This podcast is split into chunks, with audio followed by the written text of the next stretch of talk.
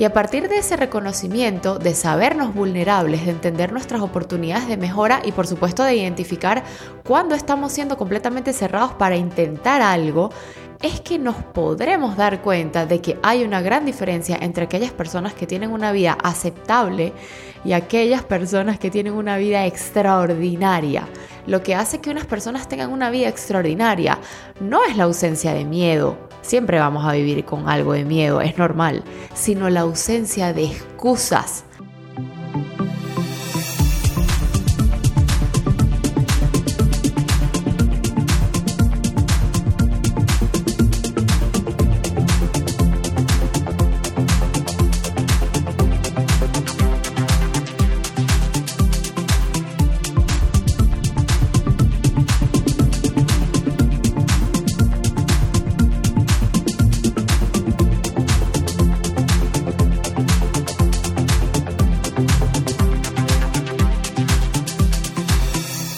Feliz día a todos, a mi querida tripulación. Gracias por estar aquí nuevamente. Bienvenidas y bienvenidos a este podcast tan maravilloso que llena de luz nuestras vidas, porque aquí me incluyo. Bienvenidos a Máscara de Oxígeno. Por aquí Gia, los saludo con mucho amor y les recuerdo que estoy acá eh, lunes y jueves y pueden ubicar el podcast en cualquier plataforma como Spotify, Google Podcast o Amazon Music. Y también me pueden seguir en mi cuenta de Instagram, arroba máscara.oxígeno. Y bueno, antes de comenzar también les quiero recordar que está ya abierto el canal de Telegram y ahí se pueden unir de forma gratuita. Y bueno, es un canal en donde estoy enviando información muy importante, reforzando un poco lo que, lo que los episodios narran, mandando muchos tips y herramientas que nos sirvan a diario enviándoles notas de voz para que me sientan ahí pegadita a ustedes y, bueno, realmente es un canal maravilloso, estoy súper contenta con, todo el feedback y con todo lo que hemos logrado en, en, esta comunidad. Y bueno, este, hoy voy a aprovechar este episodio y su título tan mágico, tan verídico, contándoles una anécdota que tengo súper, súper fresca porque literalmente acaba de suceder y es de mi viaje al pico Naiguatá, que de hecho es el más elevado de la cordillera de la costa, que para los que no lo conocen es un pico que está en la ciudad de Caracas, Venezuela, y está casi a 2800 sobre el nivel del mar. Eh, realmente es una ruta súper dura porque son más o menos como 6-7 horas subiendo. Y no solo subiendo, sino que subiendo con peso, porque la idea es quedarse en la cima a dormir y amanecer literalmente sobre las nubes. Es un espectáculo. Entonces hay que llevar comida, una carpa, sleeping, ropa, muchas capas de ropa porque hace muchísimo frío. Y pues este año comencé así como con un cambio de chip, tratando al menos, de atreverme más a las cosas, de hacer que mi vida sea una completa aventura todo el tiempo. Y pues también soltar un poco el control de todo, porque yo soy una persona súper planificadora, súper calculadora y, y eso tiene sus cosas buenas y por supuesto tiene también sus cosas malas, porque por un lado, mientras más organizado seas, tienes más posibilidades de progresar en lo que te propongas. Sin embargo, no siempre es así. A veces las mejores cosas de la vida, diría yo, la gran mayoría, salen sin planificar. Pero bueno, volviendo al punto, mi hermano menor vive en Bogotá. Y les cuento un poco de nuestra relación para ponerlos un poco en contexto. Nosotros somos súper, súper unidos. Literalmente nos hablamos por videollamada, así sea una sesión corta, pero como cuatro veces a la semana y pues nos mantenemos siempre en constante comunicación. Nos preocupamos uno por el otro, estamos siempre el uno para el otro y pues les confieso que una de las cosas que más me ha dolido en mi vida es el hecho de vivir lejos de él, digo en otro país, porque al final del día nada es igual como, como ese contacto físico, como ese calorcito, como mirarse, como acompañarse, ¿no? Y de hecho imagínense que mi hermano conoció a mi bebé cuando este tenía ya dos años. Y bueno, para mí es súper difícil. Sin embargo, de verdad estoy súper feliz por él y por todo lo que ha logrado. Y bueno, el hecho, que es a lo que voy, es que cada vez que mi hermano pisa Caracas, hace este trip al, al Pico Naiguatá con sus amigos. Y casualmente siempre que lo hace, yo estoy embarazada.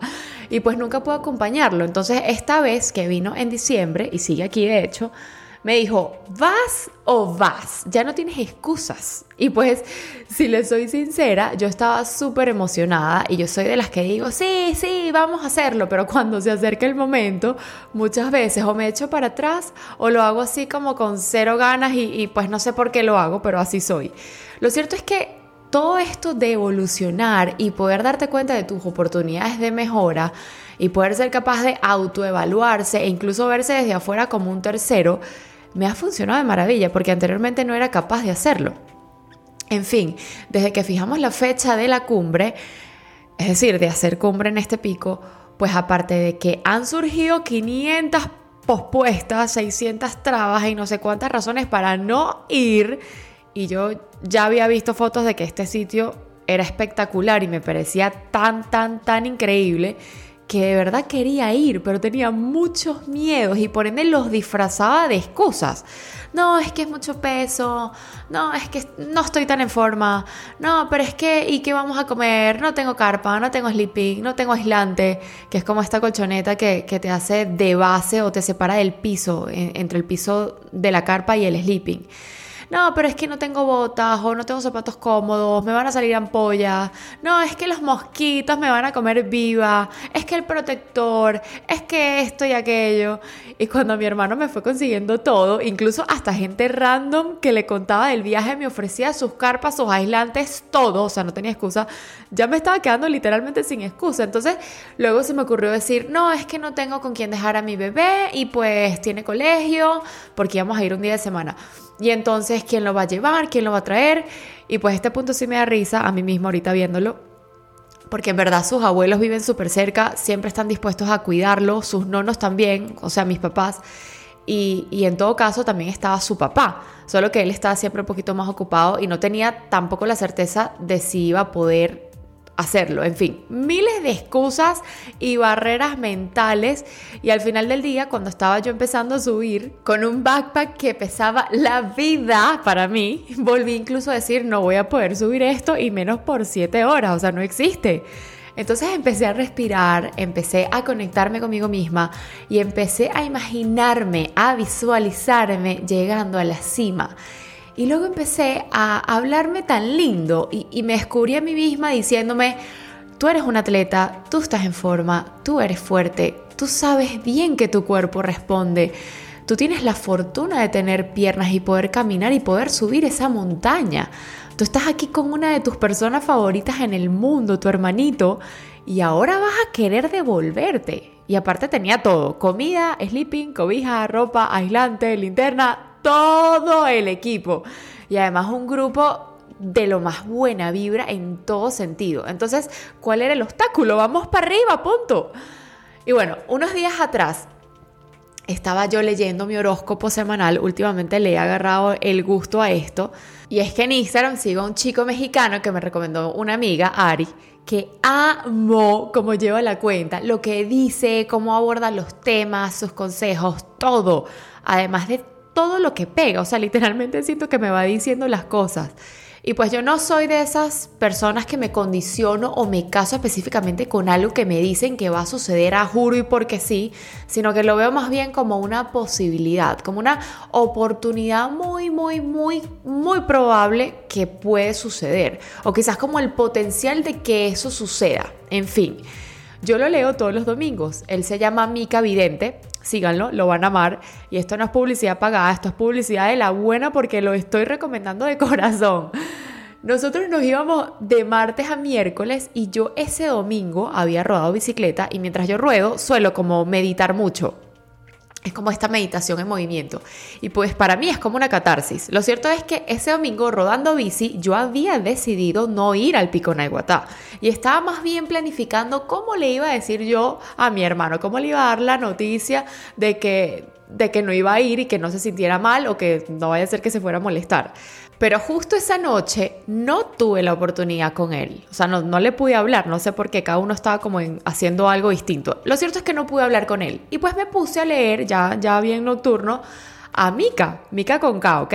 El, mi horóscopo, ¿no?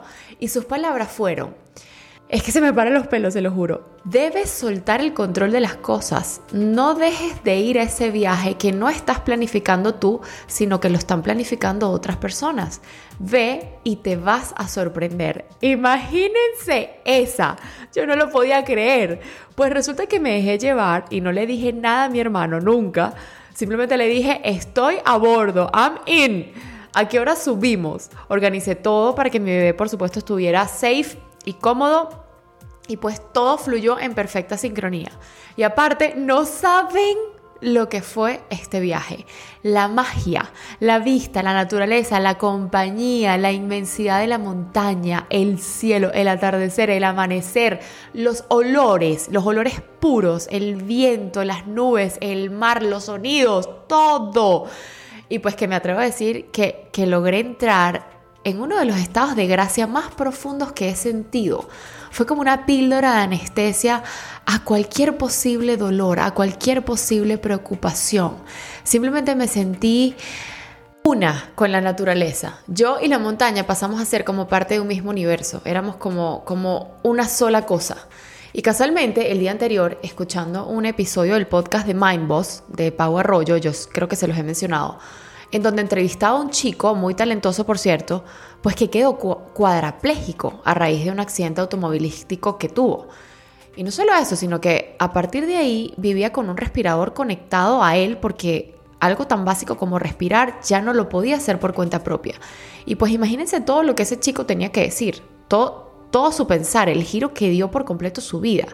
Y pues no sé, yo de repente estaba en la cima de una montaña a 2.800 metros de altura, la cual había recorrido yo sola con mis piernas y un bolso mega pesado, el cual cargué con mi propia fuerza, con mi salud plena e inmensa, donde había tenido la oportunidad de observar hasta el cambio de clima a medida que subía con mi piel, el cambio de vegetación con mis ojos, donde podía escuchar la vida a través de las flores, de las ramas, de los árboles, de la tierra donde subiendo había podido sentirme tan pero tan agradecida de haber estado ahí, de atreverme, que pues ni yo lo podía creer. Y les confieso que a pesar de que el viaje fue solo de martes a miércoles, para mí fue tan intenso, fue tan lleno de tanto, tan repleto de, reflexiones, de pensamientos, colores, visiones, visualizaciones, agradecimiento, que siento que estuve allá arriba como por una semana. Y con toda esta historia, pues varias vertientes y varios significados que quiero enlistar, ¿no? El primero, pues el tema del episodio de hoy, que es el de las excusas que le ponemos a todos simplemente por miedo. El segundo, las formas misteriosas y sagradas a través de las cuales el universo, el creador, se comunica con nosotros para guiar nuestro camino, que es la historia tonta para algunos de Mica Vidente a través de su horóscopo. Y el tercero, el de entrar en un estado de gracia infinito, un estado de gracia puro del ser, en donde solo podemos perseguir lo bueno, lo positivo, estar en conexión y en completo agradecimiento con eso. Porque oigan algo, siempre tenemos algo por lo cual agradecer, siempre. Y conectarse con esa sabiduría es una completa bendición. Entonces, a ver, así como esta simple historia, que es la que tengo más fresca, han habido cientos de ellas en mi vida y estoy segura que en la de ustedes también. Y creo que estando parada donde estoy hoy, y por supuesto todo ha sido un proceso de aprender, de caerse, de levantarse, de ser cada día mejores, he logrado saber identificar cuándo estoy buscando excusas para no hacer algo. Y en la mayoría de las veces me he dado cuenta que es por puro miedo. Miedo a fracasar, miedo al cambio, miedo al que dirán, miedo a no ser suficiente, miedo a que algo salga mal. Cualquier tipo de miedo, pero miedo al fin. Y ojo, yo lo he mencionado en otros episodios, pero no debemos ver el miedo tampoco como el enemigo supremo. El miedo es una emoción, por supuesto, que es completamente normal del ser humano y una emoción que puede ser protectora y cuidarnos en momentos puntuales. Y eso está bien, siempre y cuando no se convierta en un paralizante, en un bloqueador de nuestra vida. Y haciendo alusión a la historia que les acabo de contar, si le hubiera hecho caso al miedo, me hubiera perdido de una tremenda experiencia. Muchas veces el miedo es una excusa para no avanzar, para no tomar decisiones. Entonces muchos decimos esta frase como excusa, me da miedo. Y esa no es más que una excusa que disfraza nuestras inseguridades. Le tenemos miedo al miedo. Y yo siento, en lo más profundo de mi corazón, que reconocerlo no nos hace menos, ni inferiores, ni nada. Más bien nos hace grandes, grandes por admitirlo, por identificarlo, grandes por reconocerlo, para poder transformarlo en un arma poderosa contra los frenos que nosotros mismos nos ponemos, contra esas barreras absurdas. Nos hace grandes porque nos volvemos más humildes al identificar que no somos perfectos y que sí sentimos miedo, que no nos sentimos invencibles. Y eso es maravilloso porque, como siempre digo, si no eres humilde no eres nadie. Y a partir de ese reconocimiento, de sabernos vulnerables, de entender nuestras oportunidades de mejora y por supuesto de identificar cuándo estamos siendo completamente cerrados para intentar algo, es que nos podremos dar cuenta de que hay una gran diferencia entre aquellas personas que tienen una vida aceptable y aquellas personas que tienen una vida extraordinaria. Y si nos ponemos a analizar bien, bien, bien, bien, lo que hace que unas personas tengan una vida extraordinaria no es la ausencia de miedo, Siempre vamos a vivir con algo de miedo, es normal, sino la ausencia de excusas. Porque cuando las excusas de tu parte emocional vencen a tu parte racional, estás perdiendo poder.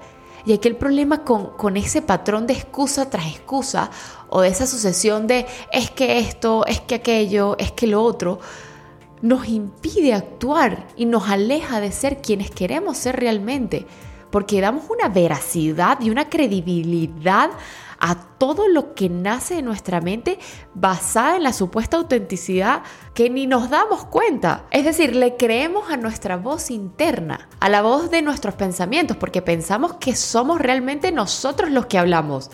Pero no es así. No sé si me siguen. Miren, si yo le hubiera hecho caso a esa voz que me decía, no puedes pintar, no sabes pintar, harás un garabato, harás el el ridículo pintando. Qué ingenua eres de pensar que vas a vivir de esto. Oye, jamás me hubiera convertido en un artista plástico, ni tenido mi propia galería de arte. A mí me temblaba la mano en mis primeros cuadros. O sea, no sé si lo han notado, ¿no? Pero nosotros, los seres humanos, tenemos pensamientos constantes. Cada tres segundos pueden llegar a nuestra mente cientos de pensamientos. Y ni todos son racionales, ni todos tienen valor ni todos son verídicos ni reales. Entonces aquí vale la pena preguntar, ¿qué historia te estás contando? ¿Qué historia te estás creyendo? Y esas preguntas nos las tenemos que hacer para desmontarlos, para no justificarlos, para entender sus bases, su racionalidad. Tenemos que analizar qué es lo que hay detrás de esos pensamientos. Y cuando lo logren hacer, se van a dar cuenta y se van a quedar locos de todas las irracionalidades que hay detrás. Miren, hay un libro de Byron Katie, que para mí es una mentora y maestra espiritual, eh, ella es simplemente maravillosa, que se llama Amar lo que es, que yo en realidad no me lo leí, sino que lo compré en audiolibro. Y fue lo máximo porque en ese momento estaba pintando un mural y en vez de escuchar música, lo que hacía era escuchar el libro. Y fue lo máximo, primero porque era redactado por ella, la versión que yo me compré. Para los que entienden inglés, les recomiendo mucho la versión en la que ella es la que lo redacta, porque de verdad que ella es increíble. Y segundo, porque sentía que estaba haciendo dos cosas demasiado productivas al mismo tiempo. O sea, estaba trabajando, creando arte, haciendo mi mural y por supuesto nutriendo mi ser. Y el libro, a mí por lo menos, me transformó por completo la forma de pensar. Porque para resumirles, el libro se basa en cuatro preguntas que tenemos que hacernos o que sugiere que nos hagamos ante cualquier pensamiento o historia que nos estamos contando, etcétera, ¿no? Saben que la mente es muy creativa, por lo menos la mía lo es, y yo a veces digo que, si yo hubiera escrito novela sería súper famosa, pero bueno, el punto es que me parece que es un ejercicio súper mega saludable y que nos invita a pisar tierra, a poner los pies sobre la tierra, en vez de andar por ahí volando e inventando cuentos que a ciencia cierta no sabemos si son verdad. Capaz sí, pero muy probablemente solo vivan en nuestra imaginación. Las preguntas son las siguientes. ¿Es eso verdad? Tengo la certeza absoluta de que eso es verdad. ¿Cómo reacciono cuando tengo ese pensamiento? Y la cuarta, ¿quién sería yo sin ese pensamiento? Y bueno, ella muestra en el libro varios ejemplos de la vida real de sus pacientes, por supuesto lo hace de forma anónima, pero ante algún miedo, alguna queja, alguna historia que cuentan sus pacientes, hacen el ejercicio de hacerse esas cuatro preguntas Y es realmente impresionante como todos se dan cuenta de que la cosa no es así como ellos se imaginan, porque realmente no tienen la certeza de que su pensamiento sea real. Y cuando hacen la pregunta número 4 específicamente, que para mí es súper mágica, que dice, ¿quién sería yo sin ese pensamiento? O sea, ¿cómo me sentiría yo sin ese pensamiento? Se dan cuenta de que todo, absolutamente todo, cambia. Su sentir, su pensar, su estado de ánimo, su sistema, todo y automáticamente ya nuestra energía cambia porque nuestra frecuencia cambia y ya empezamos a vibrar diferente y por ende nos pasan cosas diferentes, cosas que estén en sintonía con esa vibración. Y a lo que voy con todo este cuento de Byron Katie es que esas excusas que por supuesto disfrazan nuestros miedos más profundos pueden ser desmentidas, pueden ser desenmascaradas y quizás, y en muchas ocasiones, nos podremos dar cuenta de que son miedos absurdos, miedos que nos están frenando a ser quienes realmente somos o queremos ser, miedos que son relativamente sencillos de superar. Es un tomar conciencia, es un acto de valentía, de coraje, de decir, ya no más, lo voy a intentar a ver qué sale del otro lado. Y quizás y hasta me sorprendo porque cuando volteo a ver el puente que tanto miedo me daba cruzar, lo veo bajito, lo veo cortico, lo veo fácil. Y esto jamás lo sabré si no lo cruzo. Entonces, ¿qué perturba más? ¿Lo que dejamos de hacer por miedo o el miedo que nos da hacerlo? Ya muchos se contestarán, pero en mi caso, siempre duele más aquello que no hice, aquello que no me atreví a hacer, el bendito que hubiera pasado sí que más bien nos hunde, más bien nos sumerge en la cobardía y que al final del día, si se ponen a ver, y aunque suene raro o incoherente, no sé, nada, absolutamente nada es un error. Si lo intento y no sale como yo me imaginaba, según mis expectativas, me queda el aprendizaje y ahí está la magia. A ver, ¿qué les pareció? Yo sé que quizás al escucharlo se oye fácil, sé que no es fácil, yo también soy humana, yo tengo miles de miedos también. Es más, saben que aquí confesando, yo soy muy, muy miedosa, pero si hay algo que me caracteriza también, es que eso no me paraliza. Lo hago con miedo, pero lo hago. Y sé que no es fácil, pero hoy quiero invitarlos a que se atrevan, a que sean conscientes de que la vida es una, es cortica además, y que no importa la edad que tengas, 18, 30, 45, 60, Nunca es tarde para intentar eso que tanto quieres hacer y que jamás te has atrevido. Todo es posible mientras estemos vivos. Me despido por hoy, le mando un super abrazo y nos vemos en el próximo episodio. Bye bye.